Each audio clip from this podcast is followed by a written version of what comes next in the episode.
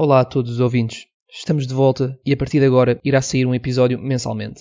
Uma nova rúbrica será criada com episódios bónus e conversas de rechô mais pacatas com convidados que são as peças da sociedade.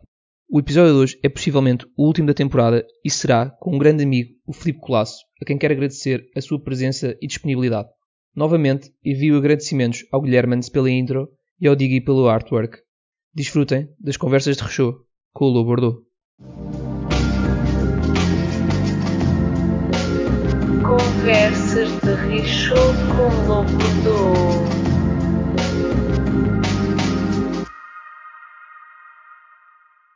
Olá a todos, tenho aqui comigo o Filipe Colasso, baterista de sucesso de pelo menos três bandas, pioneiro de venda de quadros brancos em e-commerce, organizador de eventos de Natal, fundador de duas labels e proprietário de uma casa em Lisboa. Agora, com a sua agência de sucesso ACI, espalha músicos pelo país e além fronteiras. As pessoas tratam-me por o polvo, mas conhecendo bem o seu percurso, se calhar o nome mais acertado fosse o Camaleão. Filipe Colasso, bem-vindo às conversas de Rochô. O que é que achaste desta introdução? Muito obrigado, Lourenço. Confesso que fui apanhado de surpresa, foste a escavar coisas das quais já não me lembrava e algumas que até fiquei com dúvidas, mas gostei. Pronto, é sempre bom ver um trabalho de casa bem feito, não acho que não conhece lado nenhum. Obrigado Ah, pelo Realmente, nada. Fico muito contente que tenhas aceito. Acho que este, este episódio já foi muito pressionado pelas massas para acontecer. Sendo as massas tu. Sendo as massas eu e vá alguns amigos dos nossos grupos, mas, Ok. mas sim, tem havido algum, algum buzz aí nas redes sociais para, para te convidar. Há quanto tempo é que é que estavas a tentar que eu, que eu cá viesse, que eu participasse? Hum. Porque animei para aí, não? É, é capaz, é capaz. Tu és um- uma pessoa muito requisitada, ah, mas já desde já eu queria te dar os parabéns pelo sucesso da ACI e muito e sucesso pela agora para esta entrada na- nas redes sociais, no mundo das redes sociais. Como é que, que Muito aconteceu? obrigado, foi- Cedeste, cedeste à pressão? Sim. É verdade, sim. Na altura, quando eu pronto, comecei a agência, escolhi não ter redes sociais porque tinha muitas bandas que andavam muito nos mesmos círculos e para os mesmos tipos de público e tudo mais. Então decidi que se tivesse um redes sociais uma- da minha agência ia funcionar um bocado como um agregador e podia contribuir para as bandas serem um pouco não quero dizer confundidas, não é bem a palavra certa, mas pronto, serem um bocado baralhadas pelo público, que eu não queria que fossem farinha do mesmo saco, por assim dizer, e preferia comunicar não tendo redes sociais da agência e focar mais nas redes sociais de cada artista só. Chega agora a um ponto em que já tenho artistas de mais, já vêm de sítios diferentes, já trabalho com outro tipo de, pronto, de compradores de espetáculos, de festivais, de teatros por aí fora, em que percebi que, pronto, para continuar a crescer e ter mais oportunidades, de facto precisava de redes sociais e que já não estou num ponto em que as pessoas possam confundir. Espero eu, os meus artistas. Então, no fundo, foi um bocadinho também pelo crescimento de cada artista e pelo crescimento da, da agência em termos dos, dos, seus, dos seus agenciados. O número de agenciados que já tens também foi um dos, uma das, dos indicadores que puxou para isso. Acho, eu acho que é importante, acho que sempre é importante hoje em dia ter esse, esse passo digital. E houve alguém que tenha te ajudado muito nisso ou fizeste tudo sozinho? Não, eu reparo que não foi só as redes sociais, mas o próprio logotipo e as cores base e pronto, toda a identidade visual da agência foi reformulada, o site, etc. Tive um designer muito fixe que descobri no Behance, que é o Daniel Fernandes, que me fez eh, essa parte toda, fez-me desde o videoclipe, escolha de cores novas, o, todo o guia de estilo da agência e também tudo o que é os templates dos posts das redes sociais, todas aquelas molduras dos concertos e da agenda, etc. Foi, foi o Daniel que fez. Foi muito fixe. Fantástico. Mas olha, quero-te já mencionar que tu deves estar aqui com, com uma espécie de um ritmo por teres andado em outros podcasts e, e estás com um ritmo diferente, estás aqui a mencionar eh, nomes de pessoas, a fazer shout-outs. Pá, eu, eu queria só explicar que nós aqui estamos numa coisa mais pequenina, não é preciso ser tão, seres tão formal e estás aqui a, a mencionar pessoas. Mas é sempre, é sempre bonito ou não? É bonito, é bonito, é verdade, é verdade. Mas pronto, isso era uma das coisas que eu queria, que eu queria dizer, que tenho de estar aqui com este cuidado contigo, porque uma se me pessoa mais... perguntas quem, se eu fiz tudo sozinho, eu não fiz tudo sozinho. É verdade, é verdade. Tiveste ajuda. É lógico. É lógico. Ah, mas, mas é engraçado porque eu tenho que ter cuidado porque tu já tiveste, já tens mais experiência neste mundo das entrevistas. Eu sei que pelo Sim. menos rádio e podcast já tiveste. Também tiveste televisão ou foi só os teus outros membros da banda? Também tive televisão. Não, também, Também tive televisão. televisão? Podcasts só tive, só tive um e foi este mês também. Também grande parte do motivo para estar aqui hoje contigo é porque, pá, tu ias-me ciúmes se fosse outro podcast e não viesse ao teu também. Pois. Portanto, cá estou, é, claro. Lá se Também não acho bem cedi aos perigos de... Epá, pois, o teu realmente é que o outro é mais revirado para a indústria da música, etc. É uma coisa mais profissional, por assim dizer. Eu até estava lá a pensar, epá, que era assim, devia ter feito o Lourenço primeiro como treino para isto. Mas... É, ir, ir ao mais base, ir ao base, preparaste no base, depois ao profissional. Como se eu fosse o rascunho, exato. Mas, mas correu bem? Como é, que, como é que foi essa experiência? Foi porrado, sim. Imagina, claro que é muito mais relaxado contigo, apesar de também ser mais perigoso contigo, porque vou ser entrevistado por um gajo que conhece há mais de 20 anos. Uhum. Uh, daí também grande motivo para não ter vindo antes. Ok. Mas acho que tudo ok. E com a fixe, é, sai agora em fevereiro. Era para a Escola Superior de Comunicação Social. Estão a fazer agora uma rubrica de podcast em vez de entrevistar músicos, quem é que está por trás da música, ou seja, agentes por aí fora, malta dos festivais. E assim malta mais nova também, tudo sub 30. Sim, sim. é Então é porra- tudo estudantes. Gostei. É tudo estudantes que estão a fazer esse Uh, podcast. Sim, é, uma, é só uma miúda, na realidade. É Ah, uma ok. miúda que é a Rita, que pá, decidiu organizar e faz, e convida a malta e grava. Agora que estamos nesta conversa assim de entrevistas, tu queres-me dar um exemplo de qual é que foi assim, a entrevista mais cringe que tiveste na tua vida? Ora bem, eu vou-te dar melhor que isso. Eu não, vou, não te vou dar a entrevista, eu acho que tu sabes o que é que vem aí. Não te vou dar a entrevista mais cringe da minha vida, mas vou dar um momento em que a minha voz foi reproduzida para o público geral, em que, mais cringe da minha vida, sim. Acho que se qualifica na mesma. Que é a famosa receita de Natal de rabanadas com feijão verde, por Old Yellow Jack. Não sei se estás a par, não sei se é um prato que costumes fazer na tua consoada com a tua família, mas alguns, diria 2015, por aí, os ouvintes da Antena 3 foram abençoados com, pronto, uma rubrica que eles tinham de convidar artistas para partilhar as suas receitas de Natal mais típicas e que recomendavam aos ouvintes. E eis que vem os Old Yellow Jack, a minha banda na altura que tinha, já, com certeza Uhum. já irás entrar por aí, Uhum. com uma receita eh, explicada por mim, gravada em pleno bairro alto, depois de algumas cervejas. Acho que tu até estavas presente, se não me engano. E pronto, consiste a receita. Se me quiseres ajudar nesta parte, que eu não me recordo assim tão bem também. Eu admiro muito essa história e acho que é, acho que é fantástica. Eu queria me que lembrar da receita em eu, si, mas eu não me lembro, lembro exato, eu lembro-me muito pouco dessa noite. Eu lembro-me também. que Não, mas lembro-me atenção que há um é ficheiro aconteceu. Existe o, existe o ficheiro áudio. Claro. Agora, é um ficheiro que não é revelado, é revelado talvez uma vez de dois em dois anos a alguém muito especial, digamos assim. É, Está mesmo no cofre. Está mesmo no cofre. Então, esse alguém muito especial vai ser os ouvintes desse podcast, porque o que eu sugiro que fazemos vai ser eu vou buscar o fecheiro e vou adicioná-lo aqui e editamos. E pode ser engraçado as pessoas ouvirem nem que seja uma parte. Vou-te interromper por um segundo. E pronto, vamos passar eh, mais aqui um bocadinho para aquilo que eu acredito seja o meu, pro- o meu progresso profissional e tudo mais. Eu vou agir aqui um bocadinho como o teu agente, que é aquilo que eu faço da vida para os nossos ouvintes. Durante Já? um segundo vou ser teu Já. que é o seguinte. Sim, sim. Tipo aos 5 Sim. minutos de conversa. Então, temos Ok. aqui, sim, aos 5 minutos de conversa. Temos este podcast, vocês estão a ouvir no Spotify nas outras plataformas de borda. Incrível, muito bom. Mas temos aqui um conteúdo altamente exclusivo, como acabámos de dizer. Está mesmo no cofre. Então, Sim. o Lourenço, agora, vai criar um Patreon deste podcast Ah, e para os subscritores pagantes vão ter acesso à receita exclusiva Old Yellow Jack, rabanadas com feijão verde. Ok, podemos fazer Acho isso. que deviam investir, vale a pena. É, é engraçado, é engraçado teres mencionado isso porque eu lancei há, sei lá, 3 dias uma faixazinha bónus, um episódio bónus. Foi, Vi, mas não ouvi ainda. pá, sem problemas, porque está, está ao contrário disto. Está, foi com, com o João, com o meu primeiro convidado, com o João Moura, Uhum. nós parámos a conversa e começámos a gravar eh, extra só para ver se conseguíamos fazer aquilo depois de termos fumado uma ganas ou não. E é um descalabro, sai totalmente para o lado, Eu mas é, é, é mesmo, é mesmo está está algo muito engraçado e é algo que eu, pronto, para toda a gente não ter acesso, porque também não queremos que toda a gente ouça aquilo, é algo que eu vou agora pôr para só para subscritores. É, é coisa, é no Ficar género, só relíquias. Claro, é só relíquias. Está a pensar também conversas estranhas com pessoas ocasionais que não sejam assim, calhar conversas deste calibre, a pôr lá também, e é tipo 20 cêntimos por mês, e se uma pessoa pode só pagar 20 cêntimos e ouve esta pérolazinha das receitas também, por exemplo. Parece-me bem. Sim, sim, sim. Ah, Acho que é pronto, mas agora voltando ao, Não é voltando ao que mais. interessa, que eu, que eu não quero, não estamos aqui para, para os meus conselhos, estamos aqui para a tua conversa. Gostava de seguir o mesmo modelo que tenho seguido com o resto das pessoas, e gostaria de entrar na tua origem, mas O meu pai e a Temos minha mãe mais- conheceram-se. Exato, tiveram um filho. Mas gostava mais de ir para a origem do mundo da música, do teu mu- music upbringing. Tu lembras o que é que foi o, o que te motivou a pegar pela primeira vez numa bateria? O que me motivou, eu acho que foi basicamente o facto de viver ao lado de uma escola de música, de uma loja muito grande, que era a União Musical, ali ao pé do El Corte Inglês, onde eu vivia, como tu sabes. Pronto, era uma loja gigante que eu sempre saía de casa, olhava para aquilo, e às tantas lembro-me de falar ou com a minha mãe ou com o meu pai, não me recordo, porque percebi que eles tinham lá aulas de instrumentos também. Na altura eu acho que estava interessado tanto em bateria, até queria mais guitarra. Que idade? mais óbvia.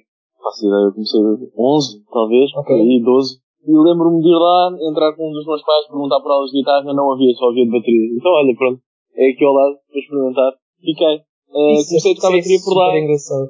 Ser tipo Então. destino. Isso é super engraçado, destino de impossibilidade de guitarra foi o que levou a teres Claro, claro, e é, certo, uma certa carreira como artista, eh, como baterista. Sim, e é uma escolha de, é uma escolha de instrumento que tem implicações altíssimas depois naquilo que é o meu futuro. Se eu repara, podia ter ido para a guitarra, podia ter ido para uma imensidão de outros instrumentos que servem de facto para compor, enquanto a bateria é mais um instrumento de acompanhamento. Se eu Uhum. tivesse ido para um instrumento no qual conseguia de facto compor, eu provavelmente não tinha em verdade depois mais pela indústria, tinha ficado mesmo como músico. Porque estás a dizer que tinhas perdido eh, muito mais tempo, tinhas dedicado muito mais tempo, muito mais, muito mais a tua Sim. cabeça, muito mais a tua criatividade tinha ido para letras, para música, se calhar não tanto. Precisamente. Sim, e também porque, imagina, eu começo a tocar, lá está, começo a ter aulas de bateria, passo a ter aulas depois na nossa escola também, e a tocar com pessoas, como tu sabes, os rapazes da nossa turma, depois mais tarde o Guilherme, o Costa, que também conheces, com quem formei a minha primeira banda mais em sério, os Old Yellow Jack, e nesse contexto já dessa banda, eu sendo a pessoa que tocava o único instrumento, não de composição, mas de acompanhamento, tinha, pronto, tinha mais cabeça para ser eu naturalmente a tratar de tudo o que era e-mails, a estratégia por aí fora, e era uma parte que eu gostava e à qual me dedicava mais, porque o input que eu tinha para dar para a composição era menor do que o deles. E pronto, e acabei por descobrir mais a paixão por aí, precisamente por não ter estado, não estar ocupado tanto como eles a compor. Faz, faz não sei se seria acontecido se tivesse tocado outro instrumento, de início. Mas não havia guitarras para, para venda ou não havia aulas de guitarra? Foi isso Não havia aulas de guitarra. Não Repara que aquilo era tipo uma, era uma loja de música, de instrumentos Ok, ainda bastante grande. A compra da bateria só vem depois. Sim, sim, muito depois. Eh, só passados os anos. A sala que eles tinham para aulas de bateria, repara que é uma coisa do tamanho de uma casa de banho. Uma coisa minúscula. Estava lá uma bateria eletrónica e cabia um professor e um aluno, mais nada. Certo. Portanto, só não dava para ter aulas mais nada sem ser daquela bateria que ali estava. E depois, estavas a falar, mencionar a minha compra de bateria, foi basicamente quando nessa escola de música eh, fecharam lá o ciclo de aulas de bateria, deixou de haver aulas na, na, na loja, passou a ser loja pura e dura, e Ok. então, para eu continuar o meu estudo, de facto, que comprar uma bateria e comecei a ter aulas em casa. E houve assim alguma influência de, eu não, não acredito que seja alguém na tua família, mas algum género de influência musical que tenhas tido, por exemplo, quando começaste as aulas, o teu professor era uma pessoa com quem tu davas muito bem, era uma Ah! pessoa que fez, fez que, vamos por aí percebi, primeiro. percebi. Sim, sim, sim, sim, sim. tinhas alguém que estava a dar mais motivação do que não fosse só a música, o teu gosto pela música e o teu gosto pela aprendizagem, tenha feito manteres, nesse ensino por tanto tempo? Bem, nessa fase mais inicial, que ainda estamos super no início, diria Uhum. que foi muito o professor José Moraes, lá dos Salesianos, que era Ok. o nosso professor. Não era, não era teu professor, porque tu escolheste ir para teatro nessa fase de- da escola. Sim, sim, sim. Eu fui para música e na altura, pronto, estava a dar os primeiros toques de bateria lá nas aulas. Isto, ou seja, não as minhas aulas particulares de bateria, mas as aulas Certo. de música no contexto de turma, em que, pronto, nós tínhamos a sorte de andar numa escola em que tinham imensos instrumentos e, de facto, as nossas aulas de música não ser tocar, e eu podia tocar bateria nas aulas, que era incrível. E sim, ele, de facto, sempre me apoiou imenso e foi uma influência grande ao início para continuar eh, a investir, e, de facto, investi mais, e até ao secundário e por aí fora. Ok, fantástico. E agora, pondo do outro lado, em vez de ser a pessoa que te ajudou, foi uma referência para te ajudar a continuares a aprendizagem, mais uma questão de um ídolo que tenhas tido, baterista, que eu lembro-me de estás a mencionar um que era o Vasco Magalhães. O Vasco? Magalhães, precisamente, Vasco Magalhães. Vasco. E eu queria te perguntar se isso também foi uma pessoa que te ajudou muito e agora, eu, eu sei que tu voltaste a ter uma interação com ele, sei se novamente, mas agora já não como um, um fanboy, já como um, uma- um adulto da indústria. Sempre um fanboy, claro. Mas o Vasco é uma pessoa que, lá está, nós, quando éramos pequenos, na nossa escola, de vez em quando havia concertos, não é? E passaram por lá, tipo, os Capitão Fausto, antes de serem Capitão Fausto, Sim, os sim, 119, iam lá tocar, a 119. própria Carolina Deslandes, tudo mais. Era tudo pessoal que antes de ser grande foi lá tocar. Uhum. E muitas vezes o Vasco era, os dois grandes bateristas da escola na altura eram o Vasco Magalhães e o Salvador Seabra, que toca com os Capitão Fausto. E eles eram, pá, 4 anos mais velhos que nós. E eu lembro-me perfeitamente, sim, de quando éramos pequenos, o Vasco já era um baterista incrível. E eu, antes de tocar sequer, ficava só maravilhado a olhar para ele. Facto, e foi uma grande inspiração para tocar e envolver mais no, na cena musical que havia na escola, porque nós, nos Salesianos, tínhamos um musicentro que tinha uma, tinha uma cena musical muito forte. E envolvi-me cada vez mais muito por inspiração do Vasco. Eu nem sequer o conhecia pessoalmente. Entretanto, pronto, quando sigo com a minha vida, deixo de tocar bateria, envolvo-me mais na indústria, e o Vasco hoje em dia também está envolvido e tem uma empresa de, de alugueres e de produção de material de som e de luz por aí fora e acabamos por ser parceiros muitas vezes. E foi giro que, para aí há dois anos, tive a oportunidade de finalmente ter esta conversa com o Vasco. Pá, Vasco, não faz ideia, se não fosse tu eu não estava aqui. Se não fosse tu, se calhar não tinha tocado bateria, não tinha percebido. E como é que, como é que não estávamos aqui. Como um Epá, artista de chill. já Adorou, foi, foi aquele abraço com uma cerveja na mão. Como se gosta. Não, porque muitas Estávamos vezes... ali em pleno festival em que tínhamos estado a trabalhar juntos e pá, eu, eu pelo menos não teria estado ali com uma boa probabilidade se não fosse também por influência do Vasco para me manter na música e me envolver Ah, cada vez mais. a música e como outros ramos das artes, há sempre, parece que haver sempre estas pessoas que são influentes. Se calhar em outros mundos das artes são organizações, mas estas pessoas que nos dão motivação a continuar e depois nós acabamos por os conhecer e não são aquele, aquele inalcançável e são pessoas pés na terra que conseguem, Sim. conseguem ter uma conversa normal com isso. Eu acho, eu acho, acho isso engraçado e, e fico contente que não tenha sido um, não tenha sido um, um momento desapontante para ti Ah, não, e claro que não. É, tenhas é ficado um um bocado em contato com o tipo de pessoa que é. Não, ainda bem. Isso é, isso é, é bom saber. Não, Ah. excelente gajo, excelente baterista. Entrando já, se calhar, neste mundo das bandas, já mencionámos aqui que o Musicenter foi um, foi um hub muito importante para a criação de, de grandes artistas portugueses. Tendo, como, tendo a música como base e uma banda já criada, os Old Yellow Jack, alguma vez pensaste que este seria o teu caminho principal? Ou ao início o foco ainda estava a ser, ser um artista, ser um baterista desta banda, ter sucesso com uma banda enquanto estudo, whatever, como uma opção B? Ou Uhum. quando começaste já eh, com o Yellow Jack, começaste já a organizar um bocadinho os processos, já começaste a ver que o teu caminho não era como artista? Onde é que isso mudou? Não, não. Ou se, se houve sempre um ponto central em que a ideia nunca era ser um baterista para o resto da vida? Eu, desde que comecei com o Della Jack, desde que as coisas começaram a correr um bocadinho melhor, e por um bocadinho melhor digo, deixámos de parar só em festas de escola e começámos de facto a tocar, eh, pronto, em bares normais, e clubes, sim, festivais, e, e nem digo tanto, mas mesmo mais ao início, só, sei lá, sabotagem, music box, um barzinho ou outro fora de Lisboa. A partir daí creio que todos estávamos a 200% que ia ser aquilo, também na nossa inocência. Eh, e isto aqui se calhar até mais numa fase em que, pronto, para contextualizar, a formação ao início era eu, o Guilherme e o Miguel Costa, a guitarra, baixo e bateria, respectivamente. E mais tarde junta-se o Henrique Fonseca, também nosso grande amigo, à banda. E quando o Henrique entra, ele estava super motivado também, mas era o único que tinha assim um maior esforço para conciliar com o seu ensino secundário e com as aulas de faculdade. Era o que tinha maior motivação para isso. Tanto que nós hoje em dia gozamos que pá, o Henrique provavelmente perdeu um ano ou dois de, de estudos à nossa conta. É. Ainda chumbou uns bons semestres para ir dar concertos e, e a ensaios que nós o obrigávamos a ir e pronto. E lá ele, coitado, porque nós, na nossa inocência, achávamos que ia ser aquela banda que nos ia, pronto, que nos ia salvar e que íamos estar para sempre juntos e tocar. Mas achas que essa, que muitas bandas que têm sucesso não consideram isso uma inocência e se os quatro, ou os cinco, ou os três estivessem totalmente focados, tendo aquilo como prioridade, achas que se calhar teriam tido o sucesso que esperavam? É raro estas bandas que vêm assim de secundário, etc., se ingrarem e manterem-se na sua forma original e pronto, e progredirem para uma carreira mesmo.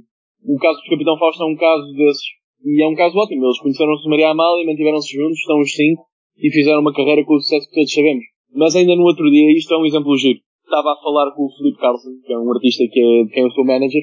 Ele tem a banda dele, que são os Anywhere Islands, que é uma banda que, pronto, é um bocado paralela ao ao Old Yellow Jack, que veio da mesma altura, tocava nos mesmos circuitos que nós. Por acaso nunca nos cruzámos, mas eu sabia perfeitamente quem é que eles eram. É uma banda que se mantém ativa até hoje em dia, eh, atenção, mas todos os membros da banda têm projetos paralelos. Portanto, tem aquela banda sim, porque adoram estar juntos e tocar juntos, mas cada um está a ir à procura de outras coisas profissionalmente por si só. O que é que eu estava a falar com o Filipe no outro dia? Estávamos a ver um concerto de uma banda, que não interessa qual, uma banda de mais de miúdos, de geração abaixo da nossa. Uma banda muito fixe. E vimos essa inocência que tanto eu tinha em Old Jack como o Filipe tinha em Zanzibar Ellen. E tivemos um bocado a falar com eles a seguir ao concerto, eles a contarem-nos os seus sonhos e planos, o que é que iam fazer. E agora estavam faculdade, ia ser ótimo, iam dedicar-se a isto tudo. E eu e o já um bocado velhos de zingões, a seguir viemos um para o outro, e foi um bocado giro. Mas eles não fazem ideia que a probabilidade de não estarem juntos aqui a dois anos é enorme. Mas, mas não, achas, não achas como. Eu agora queria virar um bocadinho para uma questão de, das influências que tu tiveste para se e os conhecimentos e as ajudas que tu tiveste para, para se ingrar melhor na carreira que tu tens agora. E não achas que nesse exemplo tu se calhar não devias ter, devias ter posto isso de lado e ter agido como um exemplo a seguir e como um, um foco, uma luz do género. Eu larguei a minha banda. Tu, tu usando, tu usando os teus agenciados, tá? eu não estou a dizer tu como claro. exemplo, tu, tu mostrando que há um futuro para os artistas, porque o que me parece muitas vezes Mas, é para, que... eu não estou a dizer que não há um futuro para eles enquanto artistas, eu estou a dizer é que podem ficar todos na música e se ingrar todos na música. O que eu estou a dizer é que aquela produção original vem de há não sei quantos é anos. mais raro. Manter-se assim fiel ao que é, é muito mais raro.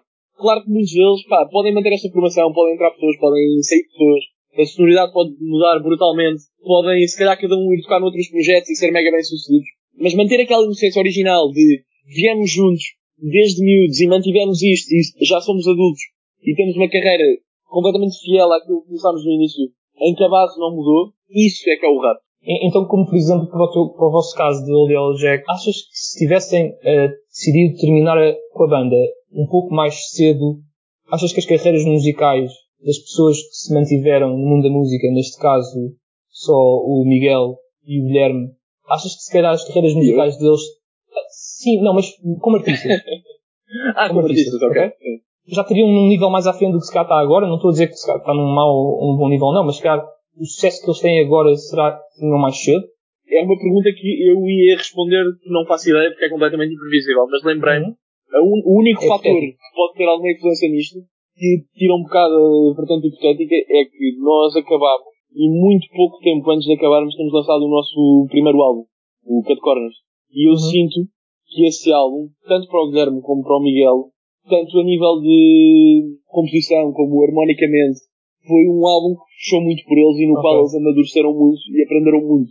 Portanto, eu acho que se tivéssemos acabado mais cedo, sim, se tivéssemos acabado mais cedo, e o Henrique também, atenção, o Henrique não fez menos do que eles para esse álbum, simplesmente não foi claro, música. E tem um sucesso fantástico que, está a fazer agora externo da música. Sim, também é um ótimo exemplo para dar. Claro que sim. Não, e é um orgulho para nós todos, acho eu, enquanto grupo de amigos. Uh, acho que eles amadureceram imenso e aprenderam imenso. E se tivéssemos acabado com a banda mais cedo, claro que eles teriam explorado outras oportunidades, mas sinto que eles progrediram mesmo bem à frente sim. dos meus olhos. Calhar ali no período de um ano, um ano e meio, uh, arriscaram imenso e experimentaram coisas novas e saíram músicos melhores desse processo. Portanto, ainda bem que não acabámos mais cedo pela desenvoltura deles enquanto músicos.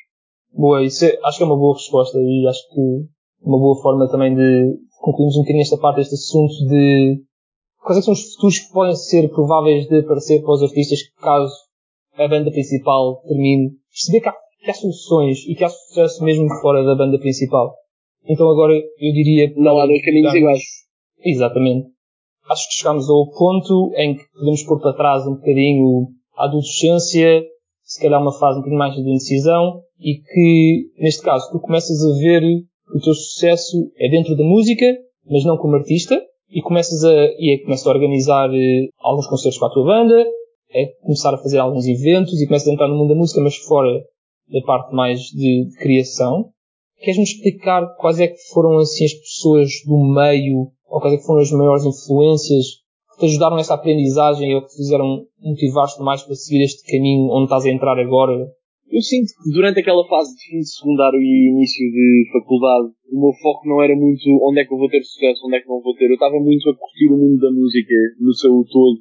Isto significa, estava a tocar com a minha banda, comecei a tocar com outro pessoal também, mandava mails para barzinhos, no, na outra ponta de Portugal e lá íamos nós todos contentes com as condições de porcaria que eu tinha Sim. negociado, perder dinheiro para ir espalhar a nossa palavra e a nossa música para o país todo, a explorar, no fundo.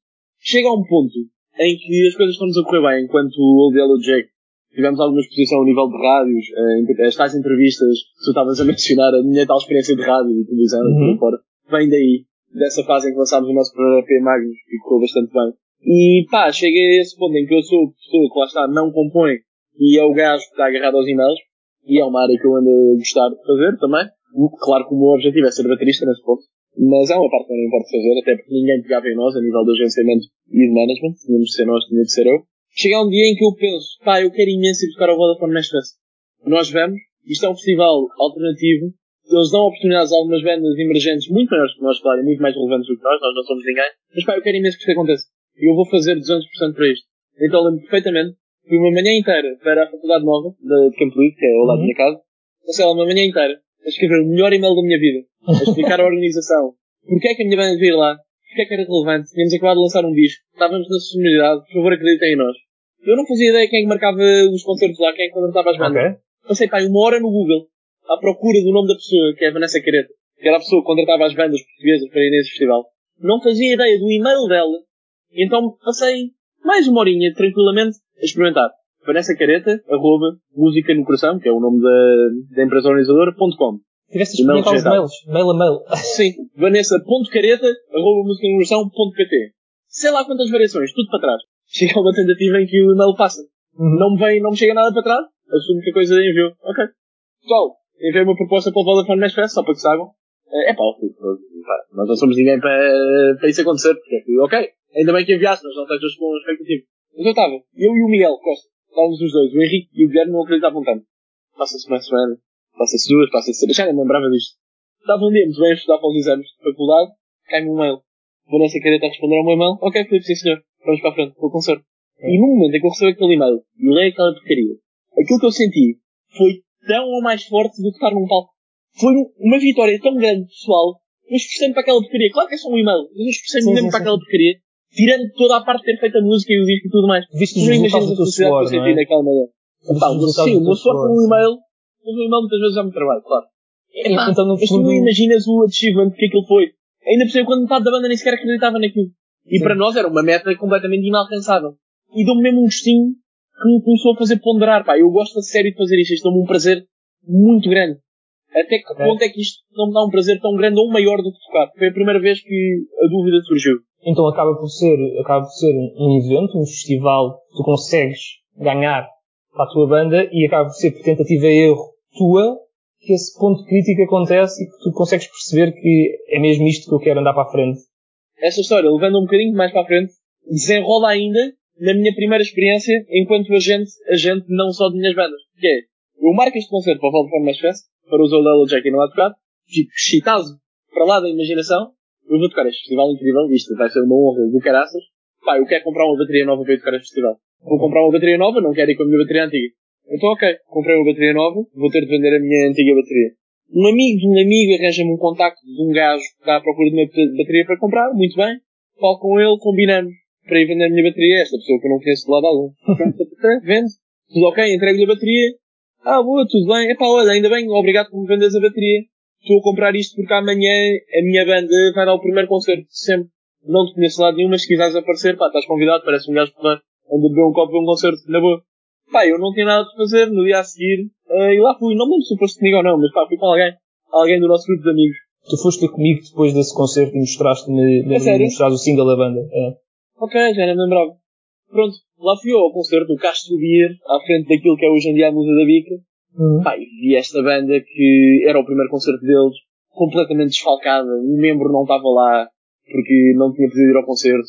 O, o baixista estava com uma perna partida, a tocar tipo, sentado, cheio de gesso na perna. Pá, mas mesmo assim eu adorei as canções, adorei a pinta deles, vi ali qualquer coisa, pá, não sei, identifiquei-me mesmo. Ah, e pensei, as coisas estão-me a correr bem a marcar concertos para a, minha, para a minha banda. E descobri que gosto disto. Porquê que eu não faço isto para estes gajos também que acabaram de começar e que eu acho piada? Eu gosto. Neste caso é os Guns, É. não é? Vamos desvendar o mistério. Precisamente. Eram os gansos. Sim. Fui falar com eles. Conhecia os mal. Conhecia o tipo a quem tinha vendido a bateria, o Tomás Ullman. E conhecia de vista o João Sala, que andou contigo no Maria Amália. Acabei por combinar com eles, pessoal. Sou só um gajo também das bandas. A, a minha banda, o Yellow Jack, consigo pôr-nos a tocar aí um bocado pelo país todo. Pus-nos agora no Vodafone Mesh Fest, etc. Gostava de vos ajudar. E assim começo pela primeira vez a marcar concertos para bandas nas quais não toco. Foi uma experiência muito gira. E continuo com os gansos até o dia de hoje. É, é engraçado porque a minha pergunta para este terceiro segmento já de, que eu intitulei como um homem feito, era engraçado porque era também desvendar como é que foi o conhecimento dos Guns, como é que chegaste lá. Eu costumo dizer, aliás, que no dia em que eu me casar, não vou ter uma história de amor tão bonita como a que tenho com os gajos. Isto é completamente acaso, amor à primeira vista, pá, tem tudo para, tem tudo como Hollywood, pá. E, não, e, e- é bonito porque acaba por ser eh, a mesma situação karmática de não haver eh, aulas de guitarra, como haver aqui uma compra de bateria, acaba por ser Uhum. pequenas coincidências que se fazem e é engraçado ser tudo num curto período de tempo. Parece Pois que é, pois é, o sim. libido estava no máximo por teres conseguido. É uma Provavelmente também estava, tinha 20 e poucos anos. Mas vá, a tua, Ok. a tua, a Tá tua bem, tá bem. autoconfiança, a Sim. tua autoconfiança estava no máximo por teres conseguido aquele, conseguido cumprir com aquele accomplishment, ajudou a teres um, um approach diferente aos gansos, certo? Porque se caso tivesse choque Claro, no claro. Mel Jackson ter feito ainda, ainda teres conseguido esse, esse festival no bolso, se calhar nem te passava pela cabeça vender essa ideia, não é? Claro, se eu não tivesse conseguido esse festival para a minha banda, ponto número um, não tinha vindo a minha bateria, não tinha conhecido sequer os gansos. Ponto número dois, não tinha, lá está, essa experiência boa e comprovada de ter conseguido uma coisa realmente relevante para a minha banda. Exato. Queria mencionar aqui também, damos aqui um, um rest in peace da Colado, e queria mencionar, tu criaste esta, esta, esta marca com um intuito Uhum. um bocadinho como, como criação de eventos, correto? Sim, criação de eventos, label. No fundo era a minha maneira de poder explorar a indústria da música e tudo o que me desse na cabeça explorar. Exato. Desde editar discos a organizar eventos para as minhas bandas, E até que já a agenciar e ser manager. Exatamente. Claro, claro, sim. Para as bandas em que eu tocava também, aliás. Porque eu nessa altura ainda era baterista. Fazia as Sim, duas sim, coisas sim, em paralelo. Eh, os Old Hell Jack existiam, eh, a par dos Guns eram assim as duas bandas mais relevantes da Colado na altura, e pronto, e era curtir, fundo, lá está.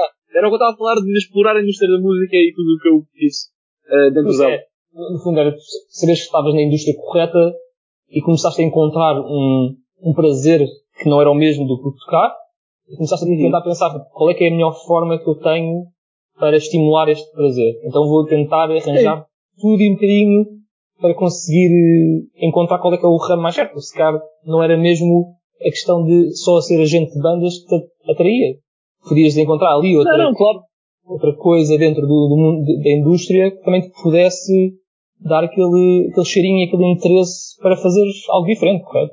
Sim, explorei imenso. E repara que hoje em dia foquei-me em ser manager e ser agente e ficar pronto, tudo o que é gestão de carreira da parte do artista. Mas algo que eu explorei muito vincadamente na Colado foi organizar eventos de bandas que não as minhas. Ou seja, contratar duas ou três bandas, negociar um preço com elas para virem tocar um evento organizado por mim, em que o risco estava do meu lado. Ou seja, ser um organizador de eventos. E até cheguei a trazer cá bandas de fora de Portugal. Cheguei a trazer uma banda de Manchester, que eram os Duds, uma banda de pós-rock ao Music Box. Ah, esqueci pôr isso que é introdução. É, o que é que eu aprendi com isto? Não é, não é a melhor área. Eu sou um melhor manager, um melhor agente do que um promotor de espetáculo. De qualquer forma, foi uma aprendizagem que tu conseguiste e foi skills que tu percebeste que Sem tinhas ou não tinhas, Sim, sim, sim. depois usares agora quando estás do lado oposto, não é? Claro, até, até a questão de editar discos. Eu tive uma certa fase que, não sei se tu te lembras, mas a colado a certa altura deu-me na cabeça. Comprei uma impressora XPTO que Sim. imprimia em CDs e eu Uhum. produzia CDs para o pessoal.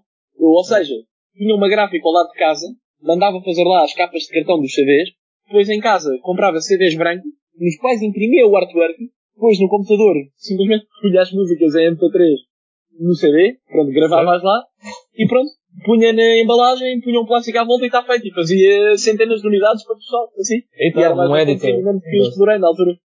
Exatamente. Um editor manual, pá. Fazia Um editor manual. à mão. À mão, pá. privado, a label, criada, mas percebeste que não era rentável ou percebeste que era algo Claro, muito trabalho que não estavas? Quando estás a começar na indústria da música, o pouco rentável é uma fortuna. Até uma coisa que eu reparo hoje em dia.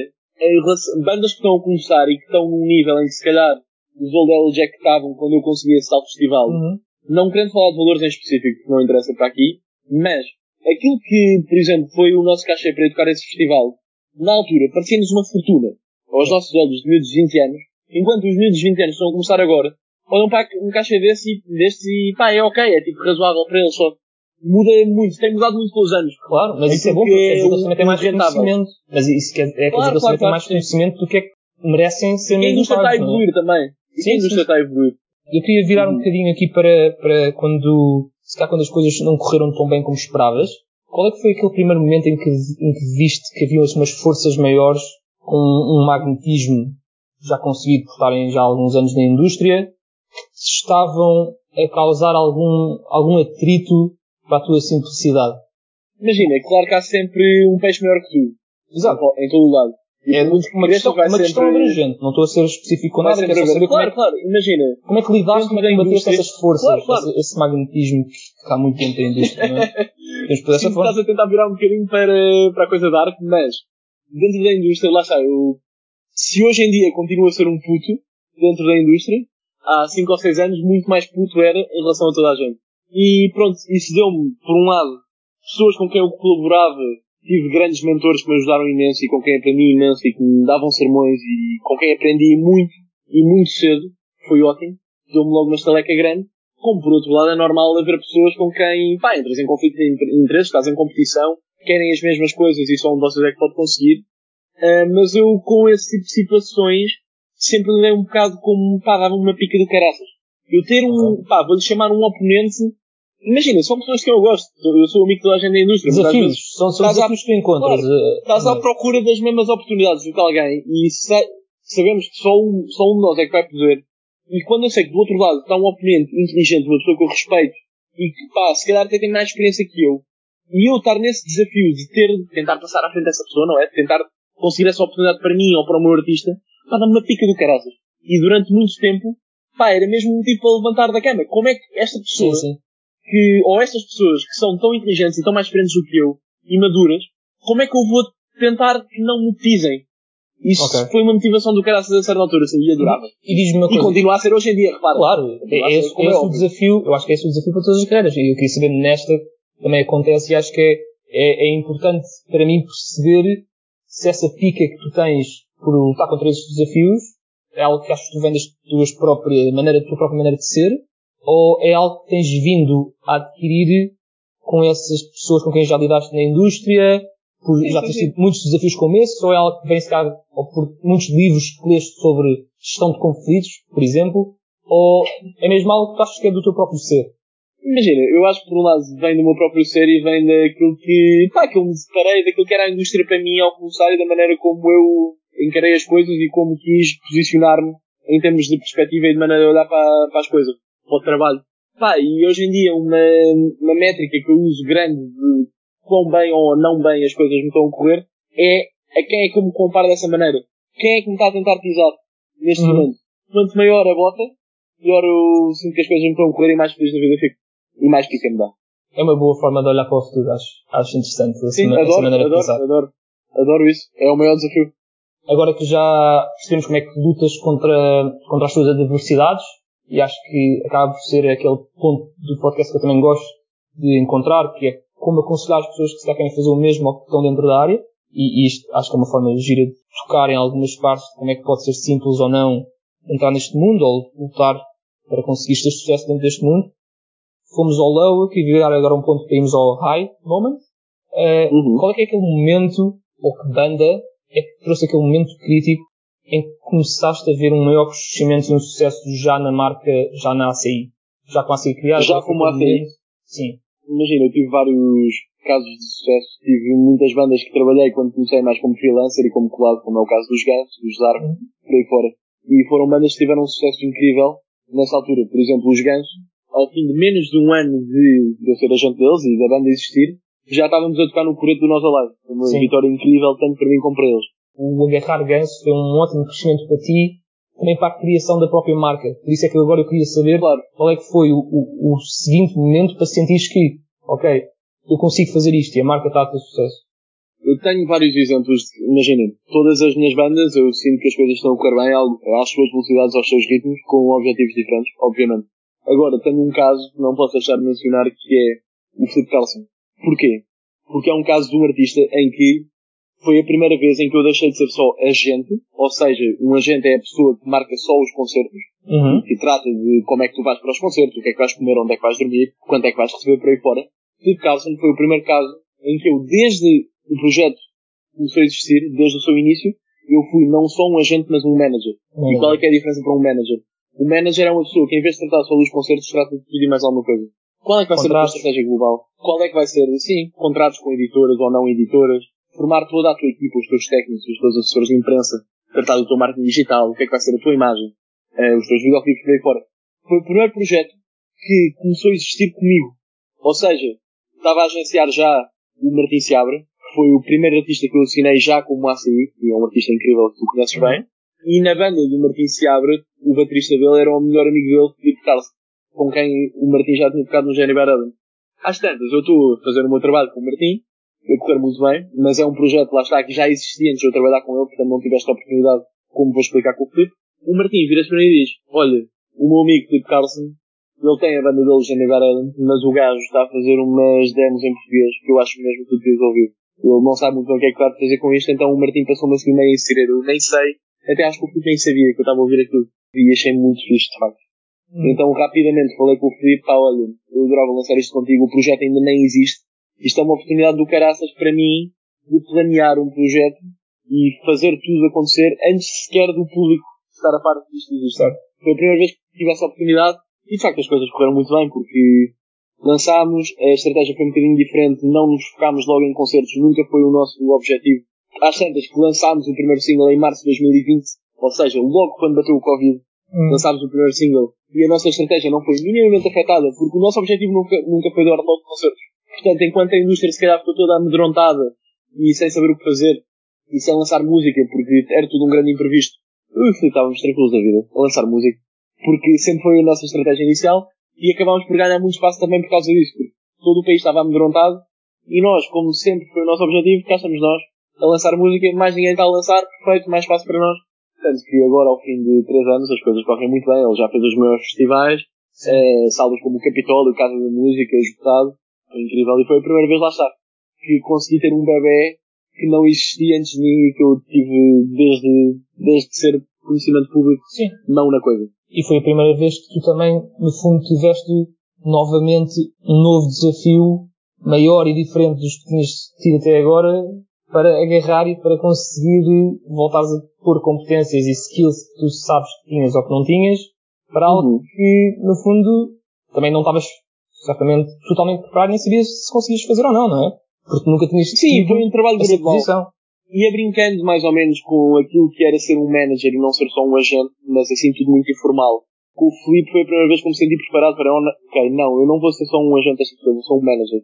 E foi a primeira vez que tive a confiança também no artista de dizer, ok, vais tratar não só dos meus concertos, vais tratar de tudo. Bora, vamos fazer isto. E pronto, também tive a sorte de Felipe ser um tipo muito às direitas, com a cabeça muito no lugar, com os instintos muito certos, sem pressa para as coisas acontecerem. Portanto, as coisas correram bastante bem. Sim, e estamos muito felizes é, é bom saber isso. E, e, agora, assim como uma última pergunta dentro deste, deste meio, tens alguns planos para o futuro que estejas disposto ou que se possa partilhar, uh, para nós sabermos? Em termos de ACI? Em termos de ACI, em termos das tuas bandas ou em termos de novas contratações? Ok, tenho vários, sim. Não se possa falar. Posso adiantar aqui em direto e exclusivo teu podcast, Lourenço, que se tudo correr bem, à data em que este podcast vai ser lançado ao público, a minha equipa vai ter duplicado. Neste momento, para dar contexto, sou eu e mais uma pessoa, que é o João, uhum. que trata mais da parte do agenciamento, lá está, marca mais os concertos, trata de toda a logística também, mas posso adiantar, sem querer adiantar muito mais do que isto, que se tudo correr bem, na próxima semana ou duas, a minha equipa não vão ser duas, mas quatro pessoas. Fantástico. Bom saber. A nível de artistas, também tenho A nível de artistas, mantemos o mesmo número? Não. A nível de artistas, o número oficial que está no meu site neste momento são 11 artistas. Posso adiantar que, entretanto, assinei mais uma pessoa que ainda não está no site. Okay. E que só lá para março é que vou revelar quando a trabalhar junto. E quem sabe, fevereiro pode trazer coisas novas também, parece-me. Acho que pode trazer mais um, mais um ou dois presentes atrasados no sapatinho. É bom saber. Nós aqui do outro lado do mundo estamos sempre preparados para novas novidades. Por isso. Sim, vou-te mandar um disco para tu ouvir. Quando houver, manda, manda. Vou mandar. Uh, Agora quero virar aqui para o último tema antes de irmos para os momentos de lazer. Eu estive a ler um, um livro bastante engraçado que depois gostava que se calhar desse uma vista de olhos. É um bocadinho outdated.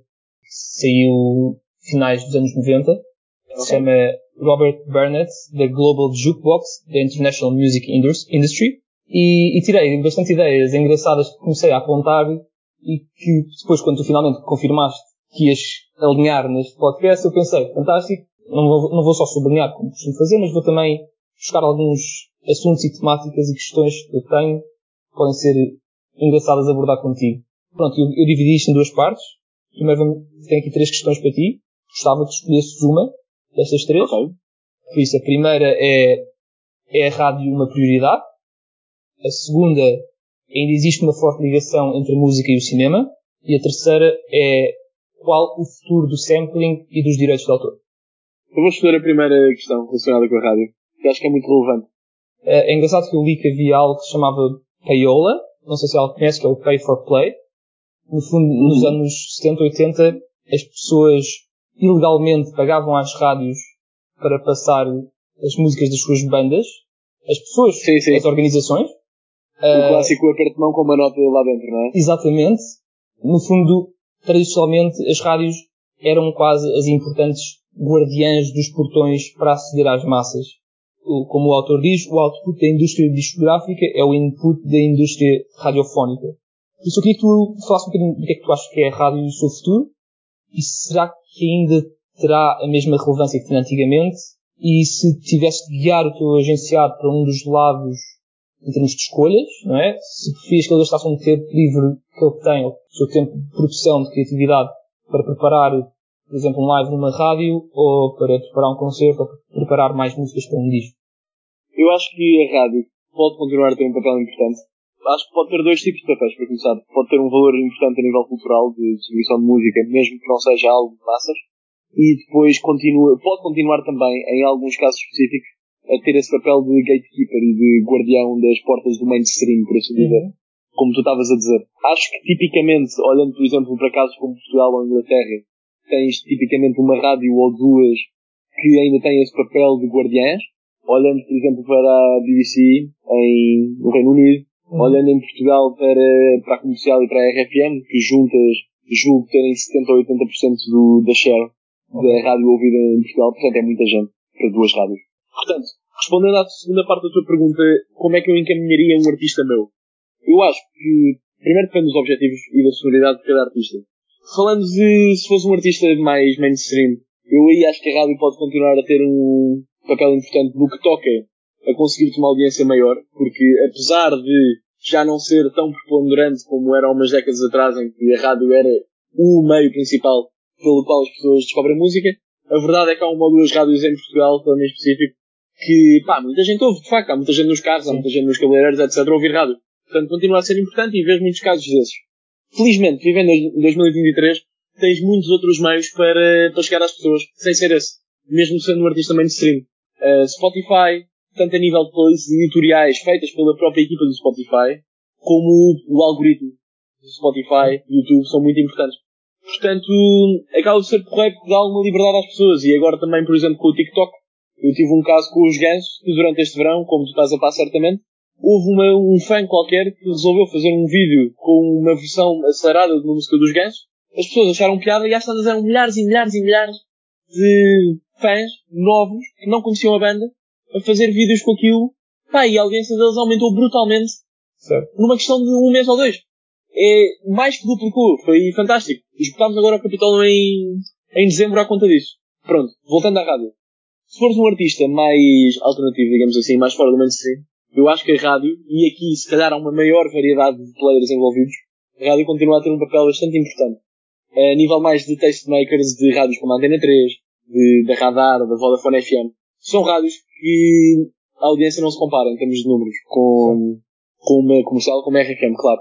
Mas dá-te alguma credibilidade no meio para tu depois conseguires crescer a nível de concertos e pronto. E Era isso que eu queria todo, saber, era todo mais- dos mídias, claro. Exato, era isso que eu queria saber. É esse Sim. lado de, não tanto de, o quão importante é os ouvintes que tu tens no Spotify ou os ouvintes que tu tens na rádio, mais a questão de quão importante é tu estás a tocar nesta rádio para a tua credibilidade para conseguires concertos depois. É, mas é mais por isso. Tu vais ganhar alguns fãs, claro, mas é mais pela credibilidade, porque no fundo já tiveste alguma valida- validação de pessoas que percebem do assunto e que estão dentro da indústria. Isso Mas claro que depois- frente continuam de qualquer forma a ser com, quase como se é votado pela rádio é algo bom. É isso? Mesmo daqui para o Sim, futuro. e isso é uma perspectiva que muita gente acredita. E claro que eu, no, no contexto da minha agência, em que vendo concertos e vendo Uhum. bandas por todos os efeitos, é uma palavra feia de usar, mas é o que é. É uma coisa da qual estou a par e que uso como argumento naturalmente. No entanto, não quer dizer que seja a minha opinião pessoal. Porque Uhum. eu acho que no fim do dia, claro que é ótimo seres validado por uma rádio e passares aqui e ali, mas para mim no fim do dia o público é que manda. Se tens uma audiência, tens uma audiência, se vendes bilhetes, vendes bilhetes, e devia ser esse, no mundo ideal, devia ser esse o argumento. Sim, e a forma de chegar, e, e usando esse argumento, a forma de chegar ao público depois vai depender de cada banda e da forma como cada banda faz. Cada banda pode ter um sucesso a pegar numa, numa ferramenta, outra a pegar noutra, não é? E claro que aqui estou a falar em camadas, não estou a falar das bandas muito no início, porque aí claro que não tens fãs inicialmente, Mas não quer dizer que a tua música não valha e que não mereça ser exposta também em certo Claro, tipo de claro. eventos e de concertos. Mas, a partir de certo patamar de bandas, eu acho que o argumento não devia ser tanto a validação que tens porque passaste nesta rádio ou aquele jornal escreveu sobre ti, é mais, pá, estas pessoas ouvem estas pessoas querem de facto Sim. saber, estas pessoas querem, querem comprar um bilhete. É a economia, é oferta e procura. Pensei neste assunto por, por ser uma banda que não tenha um grande grupo de fãs e esteja a começar, como tu mencionaste, a questão dos Guns, pode, pode hoje em dia conseguir largar uma música que é um hit em TikTok e passam Uhum. esse patamar de rádio, ou depois começam a tocar em rádio e já fica um grande sucesso, já tem um grande aglomerado, um grande grupo de fãs, podes fornecer essas portas abertas para conseguir Claro. arranjar concertos e eventos e, e não tem de ir pelo repara- habitual, não é? Sim, as rádios não mainstream são muito mais abertas a ouvir novos talentos e também procuram e faz parte da função da rádio, enquanto historicamente, enquanto divulgadores de música nova, não é? Estão muito, estão muito abertos a isso. Portanto, a rádio pode também acabar por ter, apesar de não ganhar fãs novos, claro que vai ganhar alguns, mas não uma massa crítica, tu conseguires um placement numa rádio mais alternativa pode dar credibilidade, te leva a mais concertos, Certo. e aí sim te levam a, a um público maior. Portanto, continua a ter um papel importante. Boa resposta, Filipe. Trouxe quatro temas. Queria que tu, vamos escolher dois e vamos falar eh, sobre esses dois.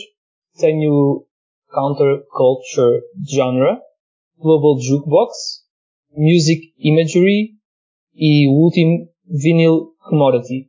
temas extremamente vagos. Eu Sim. não sei o que é que tu vais explorar dentro de cada um deles. Vou mandar um bocado o dardo, o dardo e vou Ok. escolher vinil e vou Ok. escolher o jukebox. Vamos Eh, ver o que é que sai daqui. Ah, então o, o autor no livro começa a prever o que é que vai, o que é que pode vir a acontecer com a música no futuro e, e dá um nome a uma ideia, e algo que já está a ser passo a passo, mas a uma ideia que é o Celestial or a Global Jukebox. Que neste caso a ideia Uhum. que ele tinha era mesmo a questão das plataformas, como Spotify, Apple Music e, e entre outras. E uma das plataformas que ele menciona, que é engraçado, que já acontecia nos anos 90, é uma que se chama Digital Jukebox, que é uma- um sistema de distribuição de música com qualidade de CD para casa, utilizando linhas telefónicas. Ok. Interessante. Nunca tinha ouvido falar de tal coisa. É curioso pensar que nos anos 90 já havia uma ideia de ter a música toda centralizada numa plataforma, ou centralizada de uma forma em que as pessoas, as pessoas podiam aceder em casa, sabes?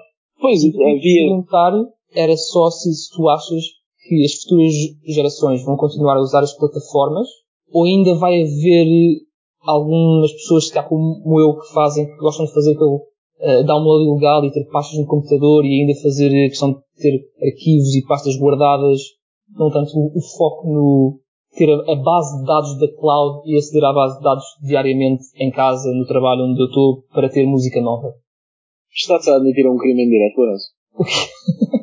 Estás a admitir um crime em direto? Não, não, os meus Os downloads são, os meus downloads são totalmente, são todos comprados pelo, pelo Estás a iTunes. admitir enquanto... Estás a admitir enquanto ouvinte das minhas bandas que é, roubas o pão da boca do teu convidado Eu estou, eu estou, ao eu estou a admitir, as músicas dos artistas? pronto, isso, isso é uma boa questão, porque vai entrar num, num assunto que acho que já debatemos algumas vezes, que é, eu estou a admitir que eu uso uma plataforma, neste caso chama Soulseek, tu importas música, paga, downloads, como queiras, tenhas no, no- teu computador, nos teus arquivos, e importas dessa base em que depois as pessoas podem aceder. Por isso, a música que eu estou a aceder e que estou a ir buscar já pode ter sido comprada por alguém. Ponto 1. Um. Ponto 2. O meu apoio que eu dou às tuas bandas e às bandas portuguesas e às bandas estrangeiras é o apoio que eu dou a indo aos concertos delas.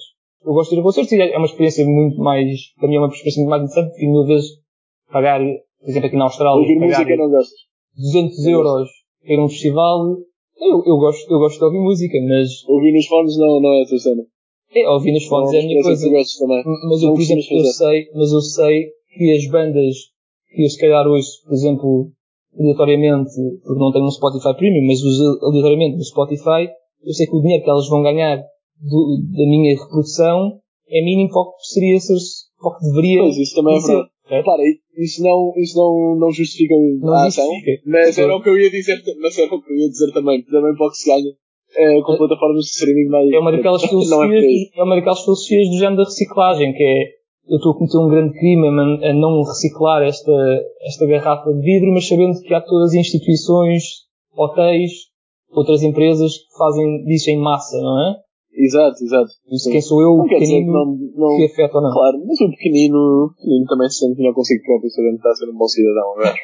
E- Então, Não é? na, tua, na tua opção, tu achas que as, gerações futuras vão começar a ter cada vez mais esse, esse, esse bom senso e essa ética de usar estas global jukeboxes para aceder É. à sua música, supondo que pode vir a funcionar como uma questão de plataformas de streaming e imagina que tu para acederes a certa música tens de aceder a esta plataforma, estás a ver? tens de pagar a mensalidade desta plataforma. Imagina que evolui para esse lado. Bem, eu acho que isso está comprovado pelo facto de. Não é que o Spotify seja uma empresa que faz lucro, porque não faz, mas de facto a sua base de ouvintes pagantes está sempre a crescer e são. Pronto, está comprovado que as pessoas querem pagar. E fazendo um paralelo para outra indústria mais do cinema, Uhum. há uma vantagem na indústria da música que é o catálogo que tu tens no Spotify, no Apple Music, etc. é praticamente o mesmo. Ao contrário, Certo. ou seja, tu só precisas ser cliente de um.